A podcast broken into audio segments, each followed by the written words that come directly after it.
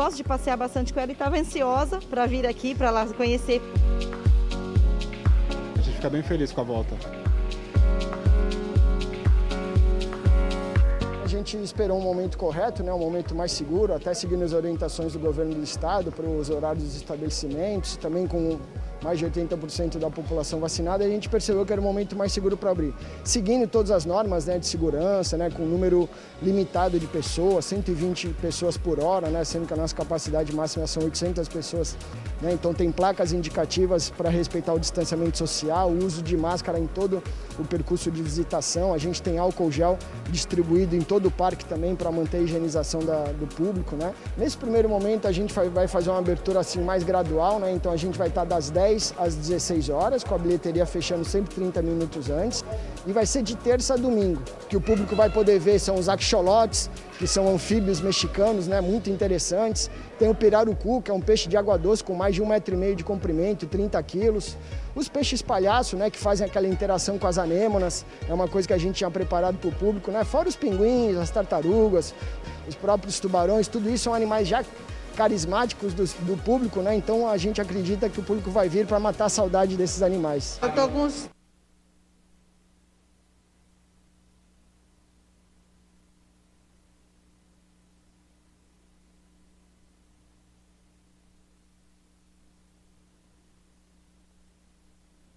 O maior e mais completo hospital da região, a Santa Casa de Santos vem evoluindo a cada dia buscando oferecer o que há de melhor em saúde para a população. Desde 2016, o hospital está sob o comando do provedor Ariovaldo Feliciano, que investiu em tecnologia, inovação e humanização dos serviços, tornando a Irmandade um dos principais hospitais do estado de São Paulo. Santa Casa de Santos, cada dia mais completa. Começa agora Jornal em Foque, manhã de notícias. Apoio Santa Casa de Santos, cada dia mais completa.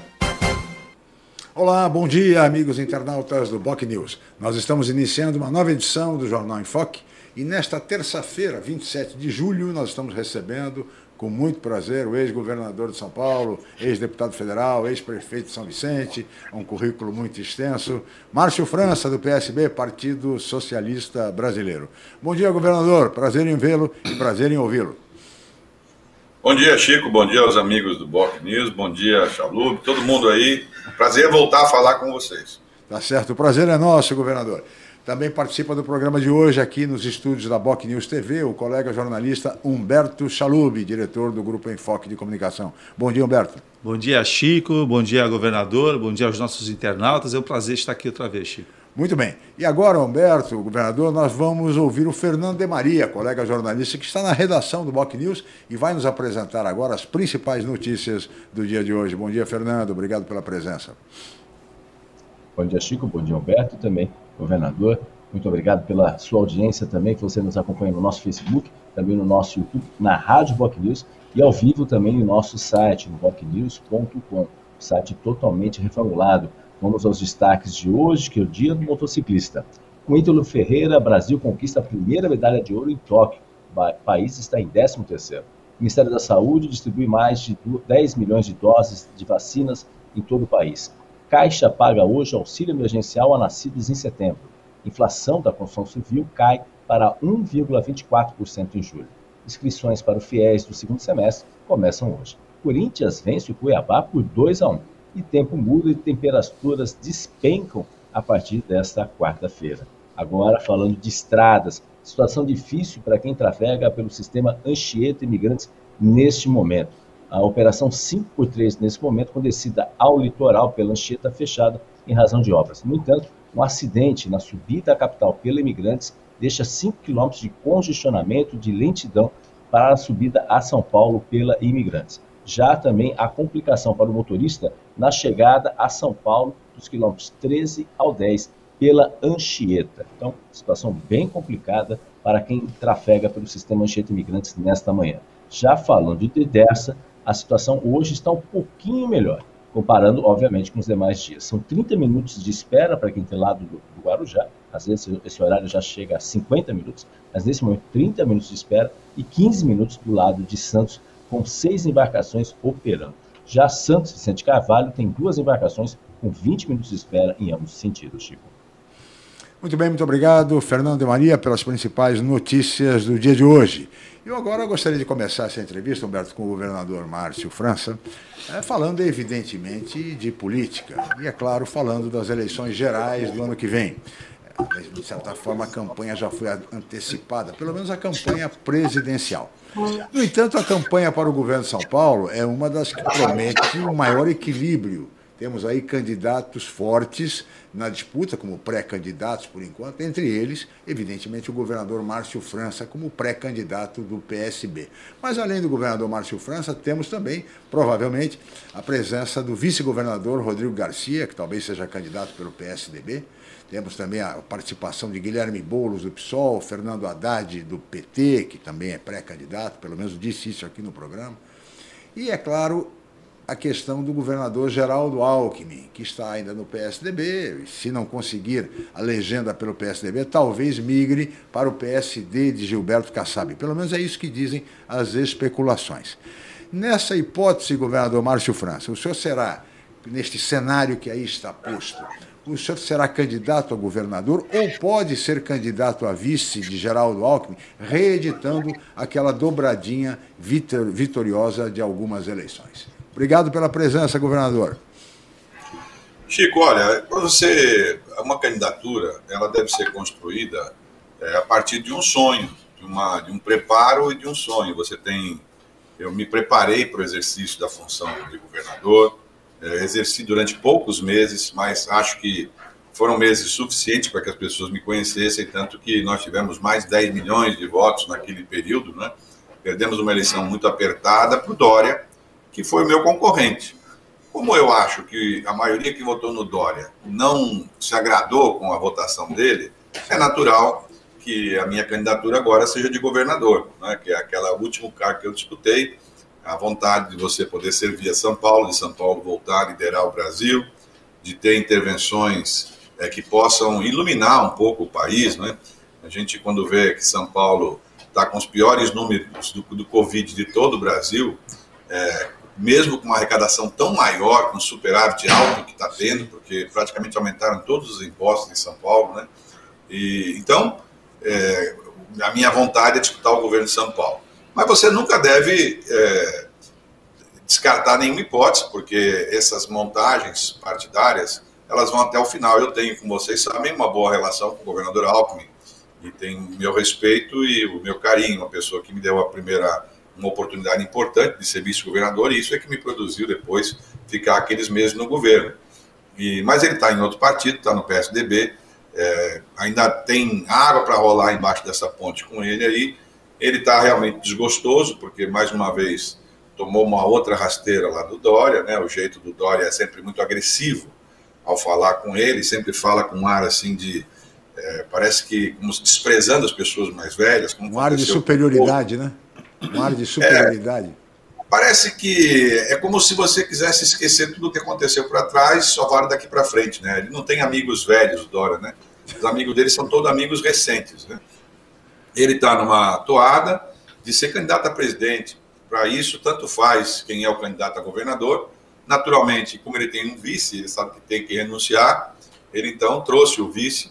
A gente tem brincado que é uma é uma espécie de Dória e Dorinha. Né? O, o vice é o Dorinha, é do Dória. É, faz o que ele manda, faz como ele quer, é submisso a ele, e por enquanto tá bom. Vamos ver depois do dia 4, quando ele tiver que renunciar, 4 de abril, né, o mandato, como é que vai ser a, a, dali para frente. Mas até lá, tá tudo ok, eles têm uma candidatura. Quem gostar do Dória tem que votar no candidato deles, do 45, enfim. Quem não gostar vai buscar uma outra alternativa, e é nessa alternativa que eu estaria aí. Muito bem, eu só queria colocar, antes de passar para o Chalube, uma colocação que foi feita pelo eh, ex-prefeito de São Paulo, Fernando Haddad, do PT, aqui no programa. Ele disse que está trabalhando eh, na, no sentido da criação de uma frente de centro-esquerda. Frente essa que incluiria o senhor pelo PSB, incluiria o Guilherme Boulos pelo PSOL, eh, Orlando Silva do PCdoB e, é claro, o próprio PT. Né? Como é que o senhor vê essa, essa, esse trabalho que ele vem desenvolvendo e essa criação de uma possível frente de centro-esquerda? O senhor estaria nessa frente, governador? Eu não tenho. Eu, eu conversei com o Haddad umas duas, três vezes, foram conversas muito boas. Ele é uma pessoa preparada, né? um homem teve experiência, foi prefeito de São Paulo, disputou a presidência da República, teve uma votação grande, né, para uma pessoa que não era Sim. conhecida. Naturalmente tem vontade também de poder ocupar o seu espaço. Eu sinto que a vontade dele é colaborar com a eleição do presidente Lula. Né? É o que eu percebo. Sim. Ele talvez imagine que num eventual é, mandato do Lula, a sucessão do Lula podia ser ele, porque já que o Lula o escolheu para ser o candidato, quem sabe se o Lula não fosse mais candidato, ele então seria o candidato natural, né? E aí tem o Boulos, que é uma novidade, é um, um jovem que, enfim, ainda não teve nenhuma experiência administrativa, e, mas tem o perfil um pouco dessa história de redes sociais, essa coisa. Eu tenho um pouco de preocupação, sabe, Chico, é, do fato de que nós passamos agora por uma tragédia né, sanitária, de saúde, uma tragédia mundial, muito, muito dela a, a, a, ocorrido em função da inexperiência, né, das pessoas serem inexperientes.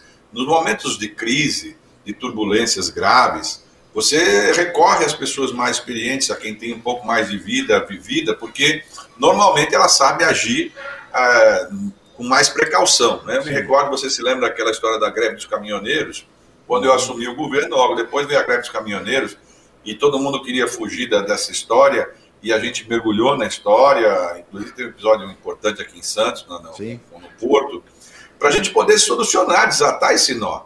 Eu me especializei nisso, me preparei para isso, para resolver problemas. Eu jamais teria tomado as atitudes que foram tomadas aqui no governo de São Paulo.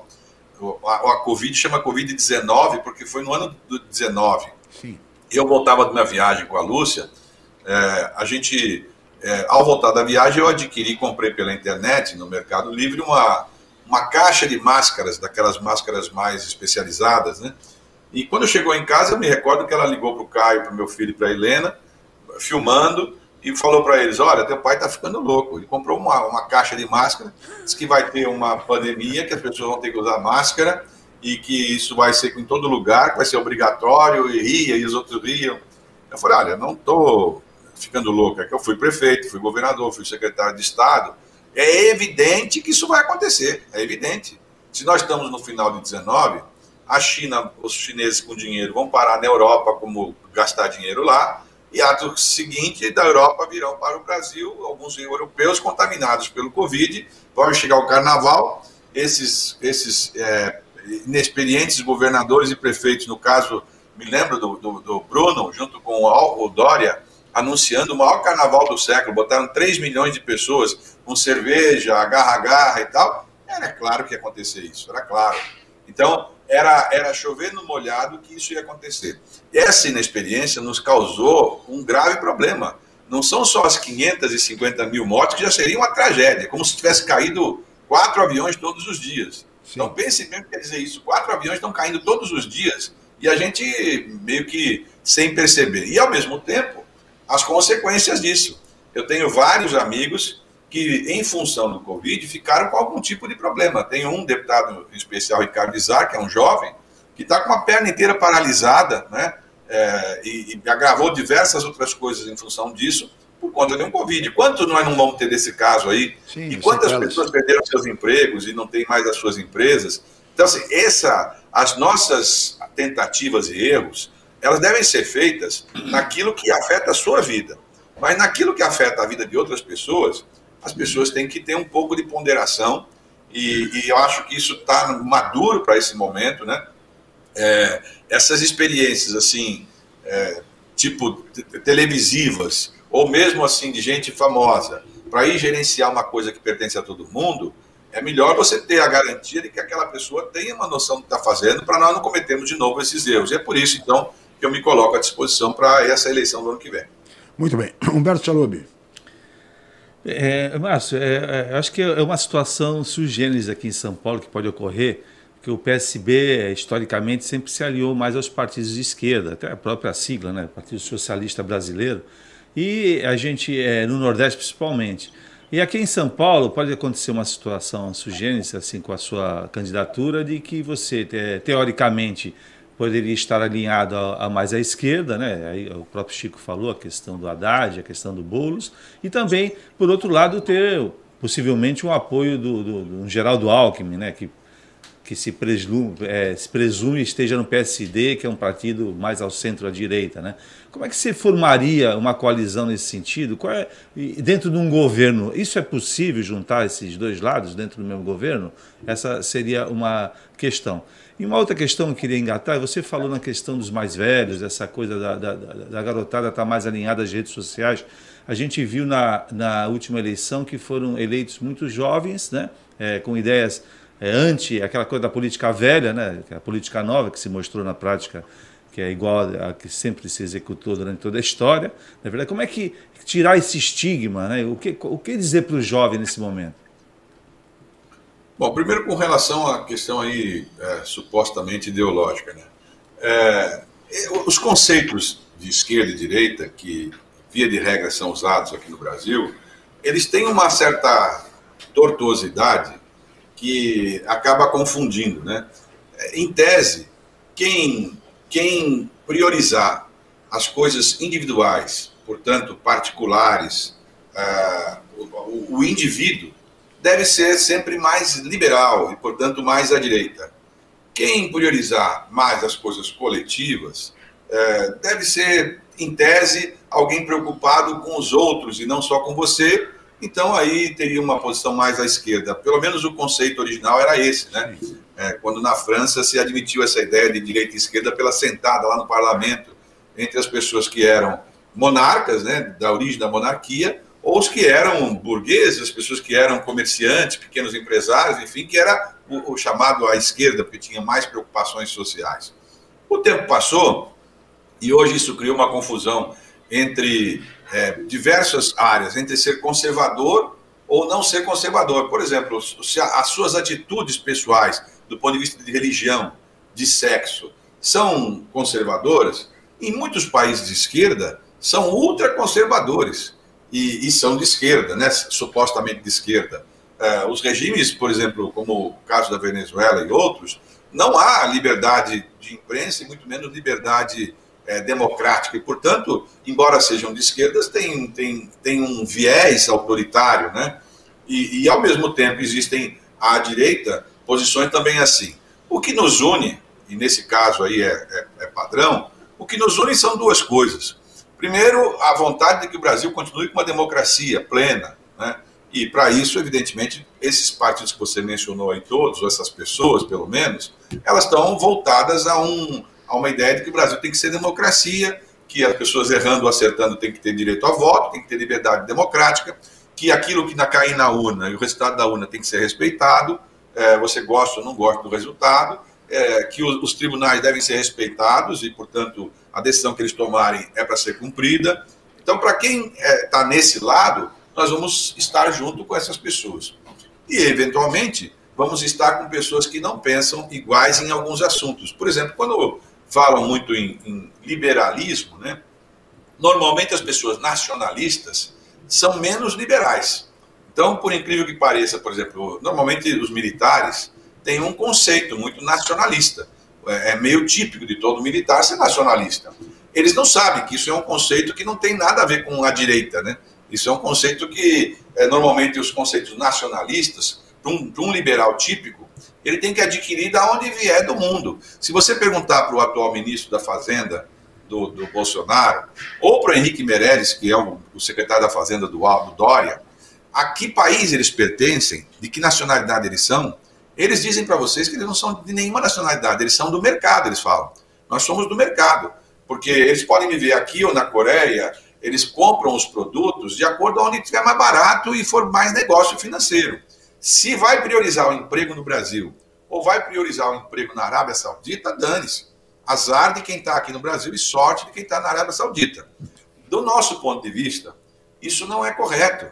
Porque no Brasil nós ainda temos muita gente para ser empregada, muita gente com muita dificuldade. Não é correto a gente imaginar que nós vamos ter um país que produz, no fundo, praticamente commodities, né? minério, carne, soja, exporta tudo, madeira, é, tudo in natura, e depois importa de volta os chips, os computadores, a, a, o tecnológico, as vacinas, e, e, a gente paga por um caminhão, por um navio inteiro, é, um, um, container de computador equivale a um, um navio inteiro de soja. Então não é uma conta muito inteligente. Por isso que a, a gente imagina que para retomar isso é preciso realmente uma união de pessoas diferentes. Nós não vamos. Eu, te, eu tenho vários amigos de diversas tendências é, ideológicas ou que pensam diferente de mim, que têm meu total respeito. Eu, eu concordo com muitas coisas que eles falam, independente de estarem em posições ideológicas diferentes. Porque existem bons exemplos, é, tanto em governos socialistas, como é o caso de Portugal. É, tenho a, a colegas que dizem, Márcio, se você é socialista, você não vai viver num país é, socialista. Eu digo, olha, eu estou disposto a viver em Portugal, é só me arrumarem para eu ganhar em euro, né? É, eu acho Portugal uma, uma beleza, a Espanha, e tantos outros países, mas as pessoas acham, associam as coisas socialistas com os países que são comunistas, né, que são outros países. Então, infelizmente, criou-se essa, essa dicotomia aí nas eleições passadas, mas na, na multidão, no povo mesmo, o povo quer saber o seguinte: por que, que o saco do arroz está custando quatro vezes mais do que custava? Como é que com 100 reais hoje a pessoa não consegue comprar mais metade de um carrinho, nem uma cesta né, de alguma coisa. É, por que, que a carne está o preço que está? As pessoas comprando osso para poder colocar, é, substituindo carne. Ontem eu vi uma expressão interessante da uma menina falou: olha, o meu sonho é que as galinhas botassem bife, porque eu não aguento mais comer ovo. Né? O meu sonho é que as galinhas botassem bife, porque assim as, as crianças praticamente hoje a gente não, não, não, não vive essa realidade, porque a gente tende a viver no ambiente que a gente tem os nossos amigos. Mas é, todos nós sabemos que a realidade brasileira tem 20 milhões de pessoas que estão passando necessidade absoluta, né? Estão vivendo com esses 200 reais aí, é, quando tem os 200 reais para sobreviver. Então, alterar isso é a tarefa de quem, na, como na, eu, por exemplo, penso, é, se permite não viver apenas individualmente. se eu tivesse talvez tocando minha vida, eu talvez conseguisse tocá-la até o final é, em paz mas eu gostaria muito que meus netos, enfim, as outras pessoas, tivessem como exemplo o Brasil do sucesso, o Brasil da menina que, que disputou e ganhou agora o skate aí, ou o nosso é, conterrâneo aqui que ganhou no surf. Né? Quando eu era jovem e andava de skate e de surf, eu me lembro que os meus tios diziam: Olha, você para de fazer isso, isso é coisa de vagabundo e tal. Hoje a gente está aí batendo continência para esses meninos que é, revolucionaram lá e estão trazendo as medalhas. Quer dizer, é, é, preciso mudar os pensamentos das pessoas nesse sentido. É, governador, eu peço a sua licença, nós vamos para um rápido intervalo e na volta eu queria ouvir o Fernando de Maria, que tem perguntas certamente dos amigos internautas e dele mesmo. Voltamos já. Estamos apresentando Jornal em Foque, Manhã de Notícias.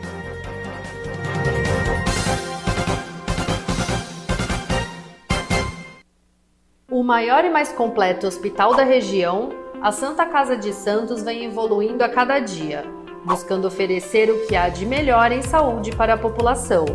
Desde 2016, o hospital está sob o comando do provedor Ariovaldo Feliciano, que investiu em tecnologia, inovação e humanização dos serviços, tornando a Irmandade um dos principais hospitais do estado de São Paulo. Santa Casa de Santos, cada dia mais completa. A paixão pelo mar e a busca constante por serviços de qualidade simbolizam o Pia 27. Com a melhor rampa para embarcações em Guarujá, o espaço tem 8 mil metros quadrados e oferece vários serviços. Além da guarda de embarcações, o Pia 27 disponibiliza transporte próprio para a transferência dos seus clientes com saída na ponta da praia em Santos. Faça uma visita programada. O Pia 27 funciona de segunda a segunda com folga às quartas-feiras. Pia 27, um novo conceito em marina. Ah, felicidade. Dá para ver por aí, em um olhar, um sorriso, até mesmo em um gesto. A gente enxerga felicidade em toda parte, basta querer. Por isso, é importante cuidar do seu olhar. Assim você não deixa de apreciar o que a vida tem de melhor. Raposo Oftalmologia. A gente entende de olhar. Estamos no pior momento da pandemia.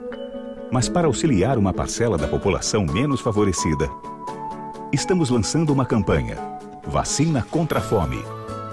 Quando chegar a sua vez de se vacinar, você poderá doar qualquer alimento da cesta básica, arroz, feijão, macarrão, no próprio posto de vacinação. Mas não é obrigatório, é opcional.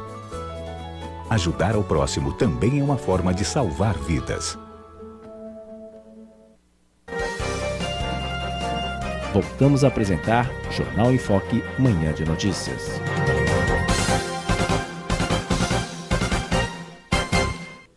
Muito bem, de volta com o Jornal em Foque desta terça-feira, 27 de julho. Hoje, entrevistando virtualmente, com muito prazer, o ex-governador de São Paulo, ex-deputado federal, ex-prefeito de São Vicente, Márcio França, do PSB, Partido Socialista Brasileiro. E antes de continuarmos a entrevista e passarmos para o Fernando, lá na redação do Boc News, eu queria pedir ao colega jornalista Celso Vernizzi que nos apresente a previsão do tempo para hoje. Obrigado, Celso. Seja bem-vindo. E agora, Celso Vernizzi. O aumento do tempo. Olá, amiga, olá, amigo. É, vem frente fria por aí, já anunciada. Não é tudo aquilo para São Paulo, para o sul. Realmente vai ser o frio mais forte do ano até aqui. Também vai ser muito sentido em todo o estado de São Paulo. O litoral hoje tem calor, 30 a 32 graus nessa faixa, nas praias temperaturas que sobem bastante e com a aproximação da frente fria, vamos ter aí modificações durante a noite com chuvas, trovoadas, começando pela divisa do Paraná e depois subindo pelo litoral, também pelo interior do estado. Muda o tempo hoje à noite, vem chuva por aí, pode ser forte em alguns momentos, com raios, trovões, depois a queda da temperatura. Hoje sobe muito, amanhã não passa no litoral dos 18 graus, no interior dos 15, 16 aproximadamente. E quinta-feira aí despenca de vez. Vai ser um frio quase igual ao último, talvez um pouquinho maior. O que vale é prepare os agasalhos porque vem muito frio por aí. Tá bom? Grande abraço. O aumento do tempo. Muito obrigado, colega jornalista Celso Vernizzi, o nosso homem do tempo. Agora eu queria chamar o Fernando de Maria, que está lá na redação do Boc News e certamente com perguntas dos amigos internautas. Fernando, por favor. Olá, Chico. O próprio Celso Vernizzi aí, mandando um abraço, uma admiração pelo governador Márcio França também, é, elogiando sua postura séria e sempre consciente, dispensável para liderar. Um abraço também do Daniel Liberato, do Paulo Eduardo Costa, presidente do Instituto Histórico e Geográfico, lembrando que o governador sempre, é, sempre brilhante em suas considerações, como prefeito foi reeleito com 93% dos votos. O ex-prefeito de Bertioga, José Mauro Orlandini, também mandando um abraço aí para o governador, lembrando que Deus ilumina os seus caminhos e nos presenteie com o retorno dessa dupla dinâmica, Márcio junto com o governador Alckmin, né? enfim, são vários internautas aí, uma audiência qualificada aí prestigiando o Jornal em Foque. Dentro do que o, o, o ex-prefeito também de Bertioga colocou, uh, que é a respeito dessa dupla dinâmica, mas uh, a gente sabe também que, uh, aí gostaria de saber se procede ou não, por exemplo, na semana passada, a, a fundadora da rede, a Marina Silva, foi entrevistada pela gente e ela comentou que está sendo formada uma, uma, em âmbito nacional, obviamente, uma frente de esquerda democrática, incluindo a rede, o PDT, o PSB, né, o PV, Uh, enfim, dentro desse cenário, uh, há uma possibilidade, ou, ou, pelo menos a sua pretensão, caso efetivamente uh, tenha interesse, caso seja convidado, por exemplo, uma disputa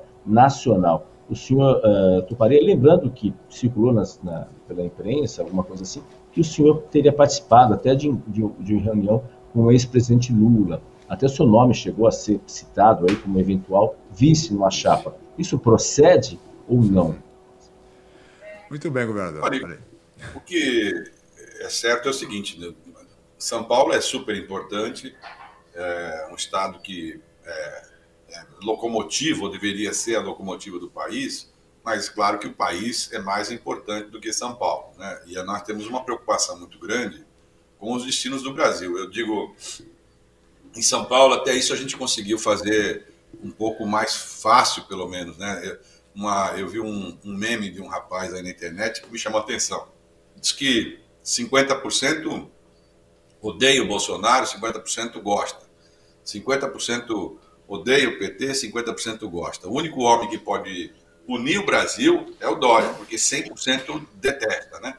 Então, ele consegue, aqui em São Paulo, unir várias tendências diferentes, mas nacionalmente ele é um desconhecido. Então, a eleição nacional ainda não está completa. Você tem os dois polos principais, o atual presidente e o ex-presidente, e nós temos muito, muita afinidade com um grupo. A Marina já foi nossa candidata lá para trás.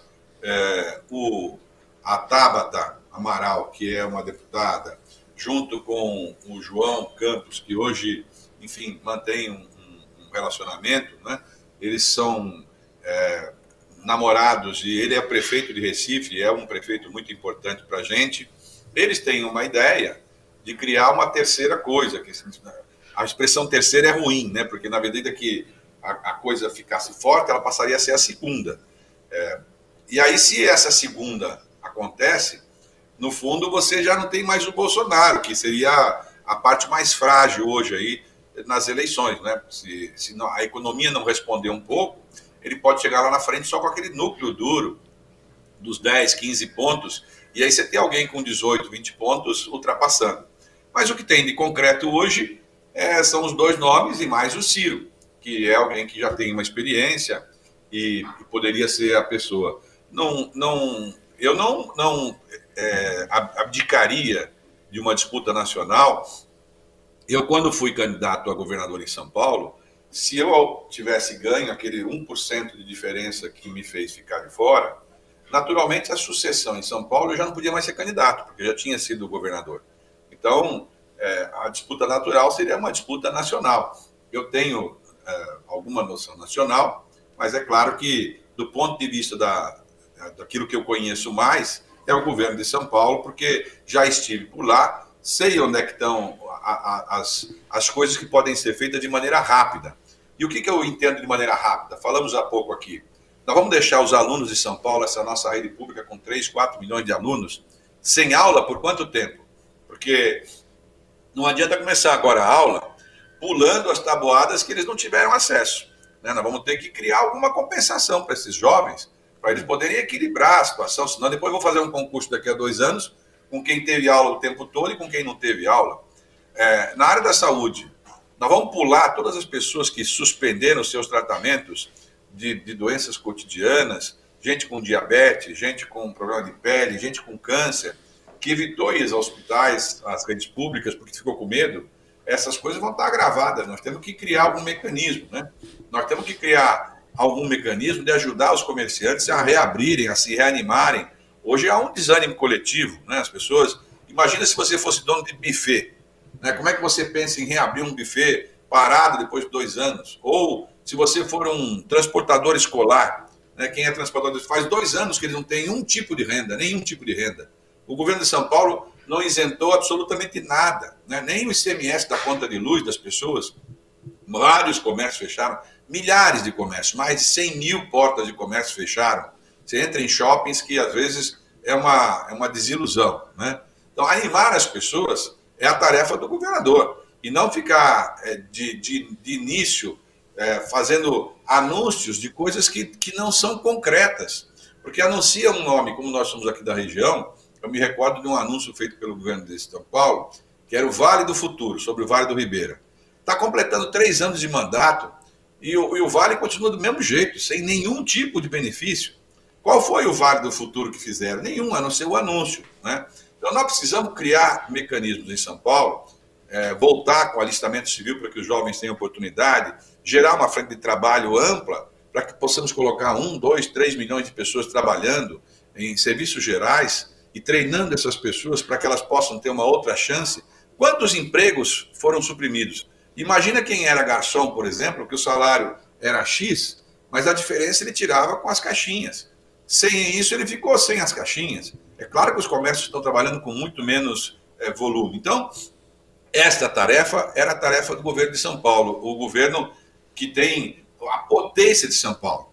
O que é inadmissível é São Paulo ter uma remuneração de policial que é o, é mais baixo ou o segundo mais baixo do país. De professor, que é um terço do que ganha um professor no Maranhão. Qual é a explicação para isso? Né? Então, na minha visão, essa insensibilidade do governo, é, no caso de São Paulo, fez com que a gente ficasse distante. Agora, com os novos pedágios aqui no litoral sul, a pessoa vai sair de Peruíbe até para Praia Grande para vir para o shopping, tem que pagar um pedágio. Né? E, e, e vai ficar assim todo de graça? Vamos colocar outro presídio em São Vicente, é, o quinto presídio, é, para punir as pessoas daqui da nossa região. A ideia é essa, é punir os moradores da nossa região. Né? Então, assim, eles podem é, levar na conversa outras pessoas. A mim eles não vão levar, eles vão ter que nos enfrentar aqui com o candidato deles, o verdadeiro ou o, o miniatura, o Dória ou o Dorinha. Um dos dois vão pegar aqui em São Paulo. Salube. Márcio, é, aliás, essa questão das promessas que são feitas, principalmente aqui para a Baixada Santista, né? É, o exemplo mais claro é a ligação a seco. Aí, há pouco a gente viu aí o tráfico de balsas aqui na região. Quer dizer, foram promessas que datam aí desde 1950 e todos os governos que, do estado que passam, inclusive o do, do, do, do ex-governador, do qual que o senhor participou também, aconteceu isso. Eu gostaria de saber assim, efetivamente, né, é, no caso de um governo seu é, venha se realizar, é, efetivamente, para a Baixada Santista, a gente tem projetos aqui, que é a questão da ligação a seco, que é a questão da, da, da, das favelas que ocupam as áreas de manguezais, e que os projetos de habitação vão, vão se é, é, capengando, né, sem uma política consistente para esse setor. Né? Nós temos a questão do aeroporto regional, são coisas que vêm há muito tempo e nunca se tem um desfecho é, coletivo. Né? Eu gostaria de saber no caso de um governo seu, quais assim as prioridades que você entende que seriam úteis aqui para a Baixada Santista e que o governo do estado efetivamente poderia realizar? Bom, primeiro de todos, sem dúvida, é a geração de emprego, né? Emprego e renda. A gente não pode viver apenas do que um dia foi o polo industrial de Cubatão e do porto que é totalmente mecanizado, cada vez vai utilizando menos mão de obra. Né? Nós precisamos criar alternativas, né? E as alternativas existem. É, imaginar que a gente tinha aqui uma siderurgia, tinha o porto, e nós nunca tivemos uma, uma fabricação de navios de cabotagem, né, que seria o ideal. A gente tem todo esse potencial que todo mundo sabe e reconhece turístico, mas que foi sempre é, deixado de lado. Como é que você hoje, a gente, eu vi aqui um dos anunciantes de vocês de Marinas, né? Como é que as pessoas vão ter é, as, as, marinas daqui hoje, os barcos, estão sendo produzidos em Santa Catarina. A gente não tem a, a fabricação aqui, onde as 90% dos barcos são comprados é para cá. Né? Então, é claro que nós temos que ter essas fabricações aqui. E para isso precisa ter a força do governo. É, o aeroporto, é, se o prefeito de Guarujá não, não tivesse titubeado, já estava instalado. É que ele foi fazer, ele foi acertar o relógio dele com o relógio do Dória Agora ele não vai conseguir nem encontrar mais um número final, porque o que está acontecendo é que eles vão esperar privatizar todos os aeroportos para ver se alguém tem interesse no aeroporto é, de Guarujá. Com relação à travessia a seco, ela pode ser feita é, da maneira mais barata, que era o formato da ponte, que é aquela que é mais simples e mais rápida. Se um outro momento tiver dinheiro para fazer túnel, faz túnel. Mas eu quero lembrar que esse não é o único sonho da Baixada. Existia um sonho da Baixada de ter o VLT, por exemplo, e o VLT, é, boa parte dele foi colocada em prática. Mas é com o, o, o governador João Dória, a Baixada foi riscada do mapa. Né? Ele, ele traduziu os votos que eu tive aqui, como eu fui amplamente vencedor aqui, ele traduziu isso como uma desfeita para ele. E o que ele fez aqui foi exatamente o oposto. Né? Ele, ele ele trouxe para cá nada, absolutamente nada. Não teve uma, uma, minimamente alguma coisa, algum novo hospital, uma nova obra, uma nova pista, ao contrário. Ele está enfiando são os pedágios. Pedágios na, na, na, Praia Grande em cima da cabeça do, do, do, do, prefeito Mourão, que aquela obra quem fez foi o Mourão. Ele vai enfiar isso em cima da cabeça dele, dos prefeitos de Itanhaém, de Bongaguá, de Peruíbe, que prefeitos que eram do PFDB, que brigaram para que o Dória fosse o governador E agora vão ter que engolir lá o pedágio, que certamente vai atrapalhar a vida das pessoas da, do, do, do, litoral sul de São Paulo. Né? Lá, é, fazendo o aumento que ele fez do pedágio da, da Ecovias, e ao mesmo tempo aumentando os contratos. Para aumentar os contratos das, das concessionárias de transporte, de, de rodovias, ele devia ao menos ter negociado para baixar o preço do pedágio. Foi ao contrário, aumentou o tempo e aumentou o prazo das rodovias, né? das, das concessionárias. Enfim. É, Agora, governador. Quando você fica em frente a uma bananeira esperando uva, a culpa não é da, da, da bananeira, a culpa é sua. Bananeira da banana. É, governador, o senhor fez referência agora que é preferível uma ponte porque é mais barato, mais rápido. Essa ponte é um, é um projeto defendida também pelo governo do Estado, mediante a extensão do, do da, da, concessão do, do, do para Ecovias, né, do, do, do pedágio, enfim. O senhor acha que essa realmente é a melhor solução? Porque o governo federal defende a solução túnel que é muito mais cara, muito mais demorada, enfim, é um projeto maravilhoso, mas tudo isso no papel, com ciclovia, com VLT avançando é, pelo túnel, ou seja, um projeto de primeiríssimo mundo, mas há um, um, um custo elevadíssimo. Há, inclusive, quem queira incluir essa obra do túnel no programa de desestatização do Porto de Santos. Né? Essa é uma das propostas. Mas a que parece a essa altura mais viável pelo aspecto econômico é essa que o governo do Estado defende. Então, nesse aspecto, há uma convergência aí de, de, de, de, propostas, não? Sua e do governo do Estado. Sim, a proposta era nossa, né? nós deixamos pronta para ser licitada, exatamente para ser preparada o acordo. Tinha esse acordo de fazer a extensão com a Ecovias mediante um, um acréscimo nos contratos deles, porque isso sim tinha sintonia entre as duas concessões que eles já têm, da Padre Manuel da Nóbrega, da, da, da Imigrante lá de cá, do lado de lá, quer dizer, as duas margens do porto, né? O que não pode é você fazer uma, uma prorrogação de concessão em troca de obras que não tem nada a ver com a concessão original. Isso o tribunal até já se manifestou ao contrário. É, então, o, o, é, quando você tem. Você se recorda do Dória, é, quando ele foi eleito, uma das, das marcas, é como ele era, ele era da iniciativa privada, falou: não, então ele vai conseguir privatizar as coisas, é, fazer as coisas ficarem privadas e vão ser mais eficientes. Quais foram as coisas que ele conseguiu privatizar? Que eu me recordo foi o Zoológico de São Paulo, né? e o Simba Sapaio que estava fechado. É, cuja arrecadação era 80 milhões de reais por ano e, portanto, ele era superavitário. Foi a única coisa até agora que conseguiu fazer. No período que eu fiquei de oito meses, eu, eu fiz a, a, privatização da CESP, por exemplo. A maior privatização estatal feita desde o governo Fernando Henrique, eu fiz em oito meses. Agora, é preciso saber fazer. Né? Se você não fizer, você vai ter embaralhos é, jurídicos. Como ele está indo embora já, agora no final do ano, sinceramente, ele não vai fazer mais nada, porque nós estamos em agosto, praticamente acabando o ano, com pandemia. Ele vai estar grudado na história do Butantan, falando que ele fez a vacina para o Brasil inteiro, e, e andar o Brasil dizendo que é o Dória Tantan, o pai da, da vacina do Butantan, enfim. O Butantan é um instituto de mais de 100 anos, né, que é, tem todo o nosso respeito pela ciência e pela pesquisa, e que, sinceramente, a participação do Dória lá é zero. Né? É, são institutos que é, são as marcas de São Paulo, a USP, a Unicamp, a Unesp. Ao contrário, o que tinha de novo, que era a Univesp, a Universidade Virtual de São Paulo, que nós tínhamos saído de 3 mil para 50 mil alunos fazendo aulas remotas, assim como nós estamos fazendo aqui essa entrevista hoje, ele reduziu drasticamente, dizendo que a coisa remota não prestava. É, logo depois veio a pandemia, e aí teve que fazer de volta a história da, da aula remota, só que não havia preparo.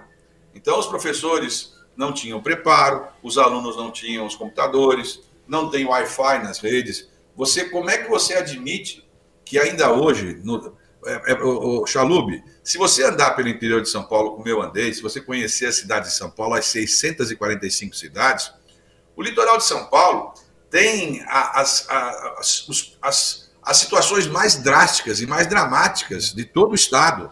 Sim. Então, fazer as coisas para cá não é nenhum favor, não. É, é, é, compensar uma situação descompensada. Esse tipo de, de, de, pobreza em cima de palafita é, que nós temos aqui aos montes, não é? Isso é uma coisa típica daqui. Não existe em todos os lugares do estado de São Paulo. Talvez um pouco na capital e adensado na grande São Paulo. Agora, por que, que o, o, o vice-governador continua construindo casas, casinhas por todo o interior de São Paulo, com 80, 100 casas? Eu fui entregar algumas delas, me recordo, que as, os, os casais que vão receber são casais recém-casados, com uma criança no colo, várias. Porque aqui nós temos várias pessoas que há 20, 30 anos, 40 anos moram nessas condições. Então, se nós temos que compensar o lugar primeiro, claro que certamente seria aqui no litoral de São Paulo. Sem dúvida. O Salub e o Fernando têm mais perguntas, governador, mas nós temos que fazer um rápido intervalo. Nós voltamos já com o Jornal em Foque, Manhã de Notícias. Estamos apresentando Jornal em Foque, Manhã de Notícias.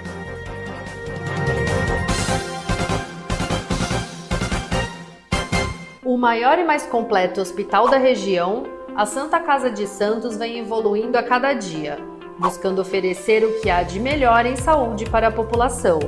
Desde 2016, o hospital está sob o comando do provedor Ariovaldo Feliciano, que investiu em tecnologia, inovação e humanização dos serviços, tornando a Irmandade um dos principais hospitais do estado de São Paulo. Santa Casa de Santos, cada dia mais completa. A paixão pelo mar e a busca constante por serviços de qualidade simbolizam o Pia 27.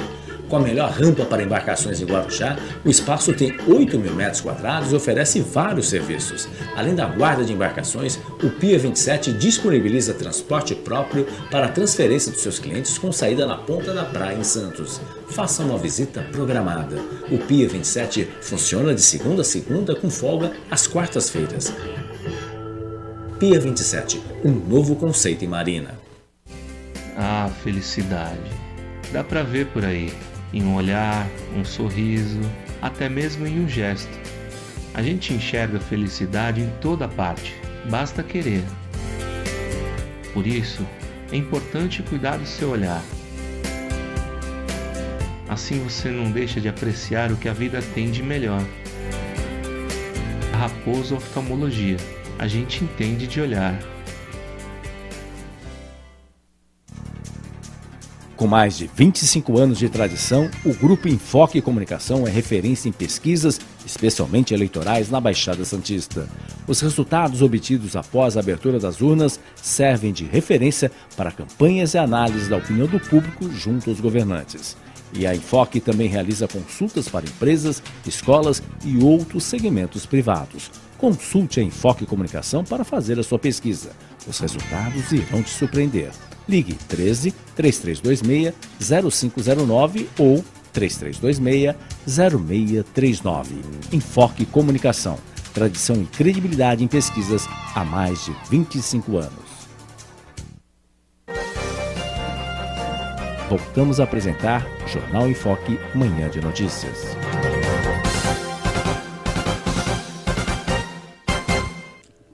Muito bem, de volta com o Jornal em Foque, manhã de notícias, para o último bloco do programa, que entrevista hoje o ex-governador de São Paulo, ex-prefeito de São Vicente, ex-deputado federal, Márcio França, do PSB. E agora eu queria chamar o Fernando de Maria, que está lá na redação, com mais perguntas e considerações dos amigos internautas. Fernando, por favor.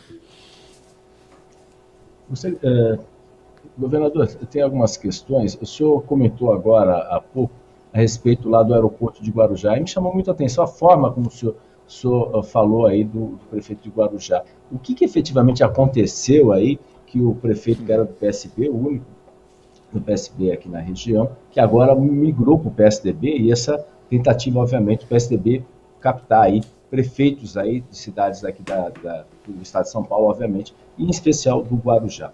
E, e, também agora nas últimas semanas, né, recentemente, né, o governo federal anunciou um projeto pode-se dizer assim, até de certa forma semelhante ao do GEPOM, que foi implantado em, em São Vicente. Uh, isso, houve algum, algum contato sobre isso daí? Como é que funcionou esse projeto em si, que o senhor comentou agora há pouco? E qual aí, a, dentro desse aspecto, gostaria de saber também, existem algumas críticas internas, uh, dentro do partido, obviamente, de posicionamento de parlamentares em relação à votação uh, de apoio aí ao governo Bolsonaro. Gostaria de saber a sua avaliação sobre esse assunto também. Muito o primeiro prefeito do Guarujá. O Suman é, era um, um ex-vice-prefeito que não tinha um partido, é, veio para o nosso partido, nós fizemos a campanha dele, acho que de maneira decisiva, na primeira eleição. Foi uma eleição muito apertada, vocês se recordam. Ele teve toda a liberdade, governou como ele bem entendeu, enfim, é uma pessoa fez um bom governo, se reelegeu e, e agora começou a, a, a perder o foco, né? porque com a história de ter candidatos para saírem candidatos da família, enfim, começou a perder o foco na cidade e recebeu o, o, a, o convite do, do, do, grupo do governador de que indo para lá vai ter mais dinheiro para a cidade, né? X milhões para o aeroporto, X milhões para não sei o que lá e tal, como se tudo isso fosse possível, né? É, claro que a gente não gosta de, de, ninguém que sai, ainda mais nas condições em que saiu. É, mas eu entendo a situação, às vezes o desespero, né, da, do momento chegando, o final de mandato, né, muitos problemas é, que já vão se avolumando, a pessoa vai saindo das prefeituras, vão ficando os processos judiciais. E você fica com receio do futuro, né? O que vai acontecer no futuro? Mas é, isso é uma escolha que cada um tem que fazer. Quando você opta por, por ter é, dignidade, lealdade, não importa muito se você vai ganhar ou perder, você tem que é, ser leal aos seus princípios. É, se ele tivesse feito uma mudança para alguma coisa que fosse aproximada dos princípios, mas nós disputamos as eleições exatamente contra o Dória. Ele agora se agarrar ao Dória, né, na minha visão, é um equívoco na carreira dele, vai significar a pedra é, que vai soterrar ali a carreira dele, uma pena, porque era um rapaz que tinha aí um futuro pela frente, né? E, mas é da vida também, não, não, é, não é o primeiro e não será o último, né? No caso da, do alistamento civil, eu li também, como vocês, pela imprensa, que o Onyx Lorenzoni, o ministro, quer fazer um programa semelhante àquele que nós fazíamos em São Vicente, que fizemos no governo do estado, com mais de 20 mil jovens, que é o alistamento civil, que permite que o jovem de 18 anos dispensado do, do, das Forças Armadas venha servir com a gente é, nos governos estaduais ou nas prefeituras. Né? Independente de, ter, de ser no governo federal, eu louvei a iniciativa, acho importante. Não fui eu quem, quem sugeriu, eu até conheço o Onyx, mas há muitos anos não falo com ele. Ele deve ter lido em algum lugar, ou algum parlamentar aqui de São Paulo, que tem relação conosco, que viu o programa ser falado durante a campanha de prefeito em São Paulo, na capital, é, e viu acontecer esse programa com mais de 20 mil jovens no estado de São Paulo naquele curto período de oito meses, deve ter sugerido para o Onyx e ele falou que vai começar o programa. Vou torcer para que dê certo. É uma oportunidade para os jovens, seja lá de que governo vier, é sempre importante. Com relação ao terceiro assunto era, era... A, a, questão da, da votação. Né? Hum. Olha, nós temos um partido que tem 32 deputados. Então, nesses deputados, quando você filia a pessoa, você não faz uma, uma prova é, como se fosse um, aqueles radares para identificar exatamente como cada um pensa em cada um dos assuntos. Os assuntos vitais, os assuntos essenciais. Por exemplo, você é a favor da democracia ou contra a democracia? Não dá para um, um parlamentar nosso votar contra a democracia, porque nosso partido é democrático, então não tem como fazer isso. Nós estamos agora, inclusive, promovendo internamente uma autorreforma, reformando nossos próprios estatutos para atualizá-los. Nós somos um dos partidos mais antigos do Brasil, com mais de 80 Mas, anos. Uh, então... o governador, permita-me uh, essa interrupção. O PSB é um partido de oposição ao governo Bolsonaro.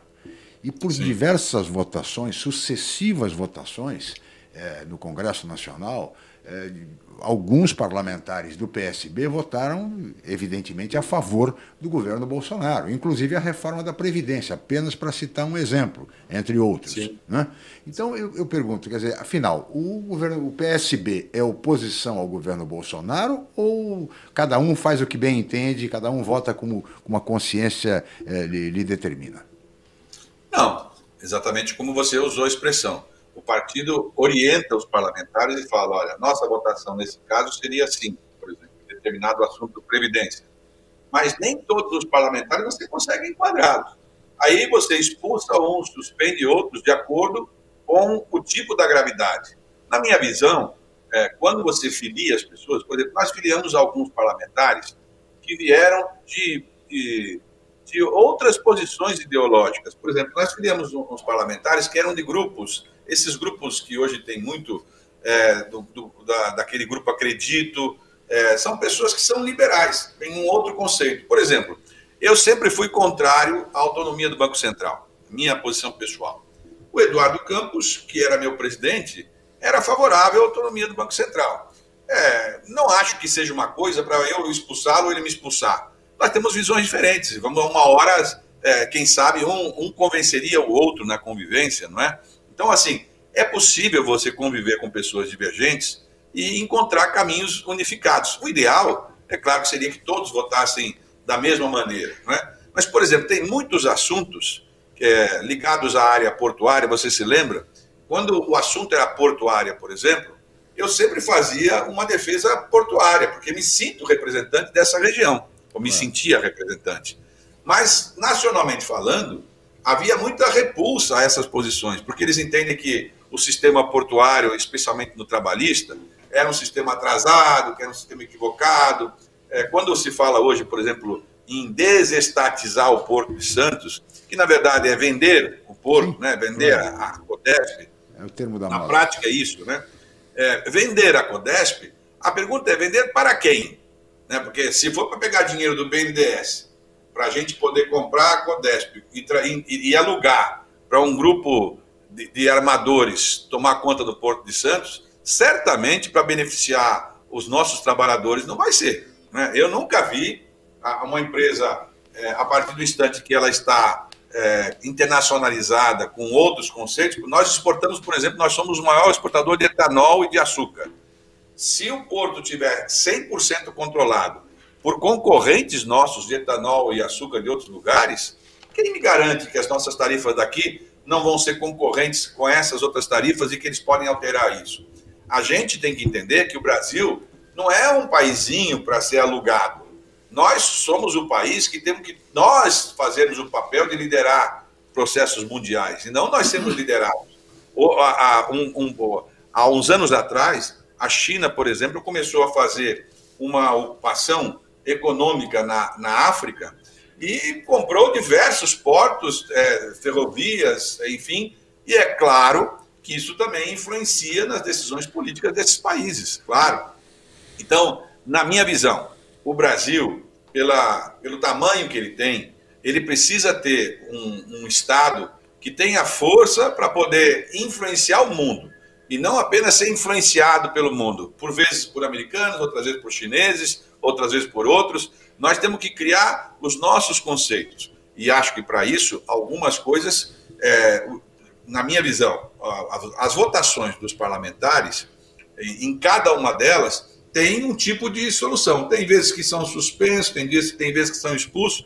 Eu, por mim, dificilmente faria expulsão, a não ser que fosse uma coisa vital, porque acho realmente as, as expulsões equivocadas. Agora vamos começar o processo eleitoral novo. Sim. Vamos filiar pessoas para serem candidatos a deputado. E nós vamos fazer uma provinha com cada um para ver o quanto cada um conhece sobre não, socialismo. Se, sobre... Você tiver, se você tiver parlamentar apoiando a candidatura Bolsonaro, por exemplo, é, é, me parece que é uma questão vital para o partido, não?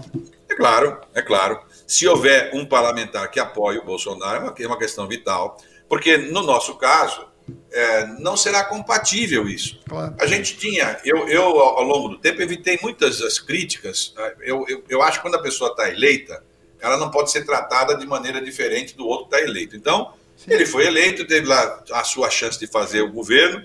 É, o governo está está se extinguindo, está acabando o governo, falta mais um ano.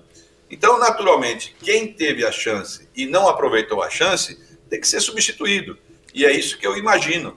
E acho que todos os parlamentares que estiverem conosco vão estar nessa linha.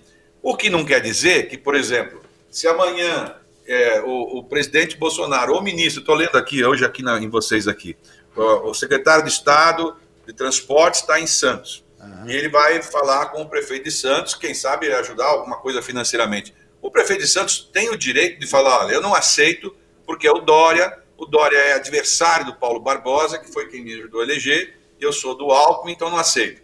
Não, ele não está correto em fazer isso, porque ele é prefeito de todos os Santistas. Se ele conseguir recurso pelo, pelo Dória ou pelo Bolsonaro, tem que trazer. Eu não me nego a falar com o Dória, ao contrário.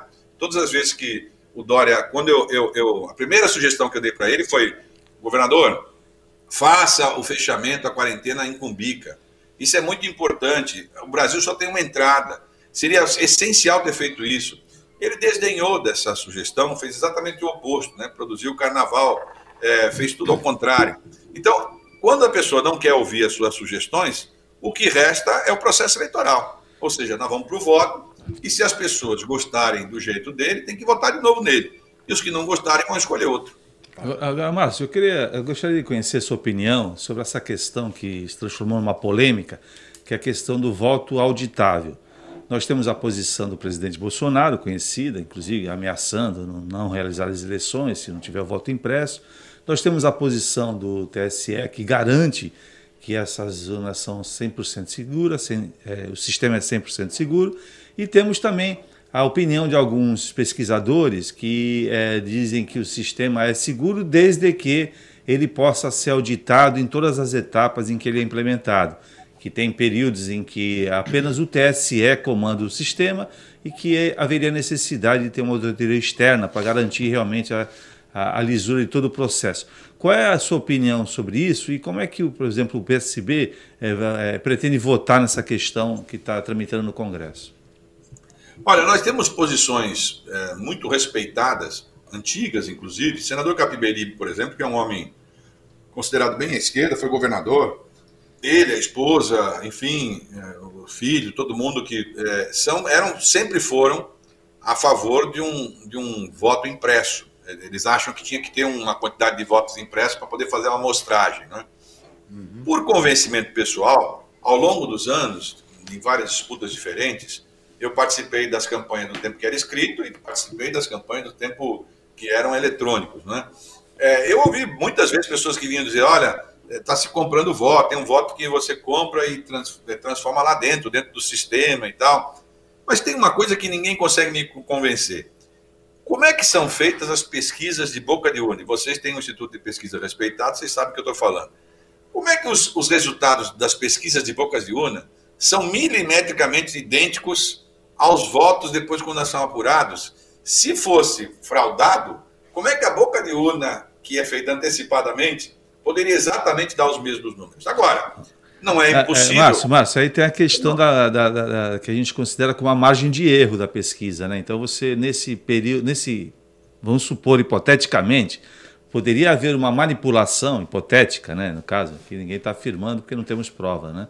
Mas pode haver uma manipulação, é, se o resultado for muito apertado, você pode ter uma manipulação. É, poderia é, ocorrer eu, uma, uma situação tese, dessa. Em tese, em tese. Se, entra, se as pessoas conseguem entrar no Banco Central, se entram na NASA, Sim. se entram não sei aonde, teoricamente poderia entrar. É, quando você tem eleições muito apertadas, aqui em São Paulo, por exemplo, vocês se recordam, as pesquisas no sábado nos davam é, duas delas à frente do, do, governador Dória e outras duas empatadas com leve vantagem, mas numa curva ascendente. Então ficou todo mundo espantado como é que no dia seguinte é, houve uma inversão dessa curva. Né? A gente vai procurando explicações. Como é muito apertado, 1%, 2%, talvez valesse você ter algum tipo de, de experiência para poder fazer auditagem. Mas, sinceramente, é, eu confio na, nos, nos, é, nos nossos magistrados, todos eles. É, não, seria muito é, supor que a gente teria uma, uma engenharia montada com todos os juízes, ministros, todo mundo envolvido para poder fraudar um resultado. Né? É, a gente tinha, quando era manual, a gente tinha realmente algum tipo de possibilidade de fraude, porque você via que as canetas, a maneira de esconder um voto, no voto eletrônico isso é mais difícil. É como se você também, as pessoas têm essa sensação em relação ao, a, a tudo que é eletrônico, né? aos bancos, às contas bancárias, etc. É, talvez no futuro a gente tenha que encontrar algum mecanismo que pudesse, por amostragem, separar X urnas e essas urnas serem depois, então, feitas um, uma auditoria mais é, minuciosa, porque assim como pesquisa é também ciência, as auditorias também são feitas por ciência.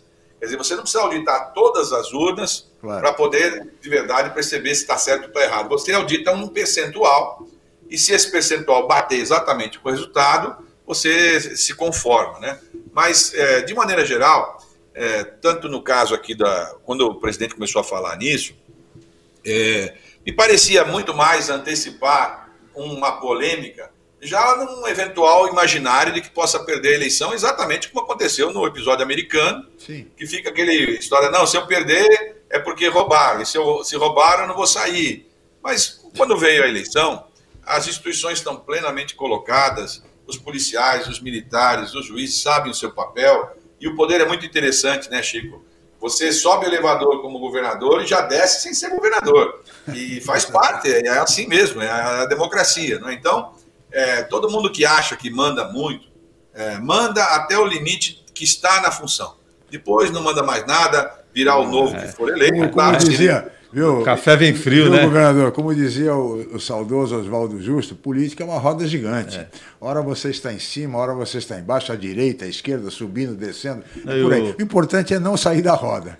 Isso aqui é Né, E, e- e- e- alguns, alguns que já frequentaram né, esses gabinetes dizem que o café vem frio, viu, Ah, o Chico? café vem frio, é verdade. Depois que perder aquele último mês ali, da, da- nem a copeira te atende O melhor. Palácio dos Bandeirantes também vem frio, governador, ou não? Olha, o Alckmin gostava de um café horrível, né? E, e- ele tomava muito café. É eu nunca fui muito assim de, de café, então não, não percebi. ah, até porque o meu período foi muito pequeno mesmo, né? Sim. Eu sabia que tinha uma certa. é, uma, tempo- uma temporalidade pequena ali, eram poucos meses. Eu tinha que. é, é, ao mesmo tempo, ser governador e ser candidato, era uma situação meio delicada. Mas foi uma, uma grande experiência. São Paulo é um estado fabuloso, cheio de méritos. Assim, os nossos números são tão avassaladoramente maiores que os outros do, do Brasil.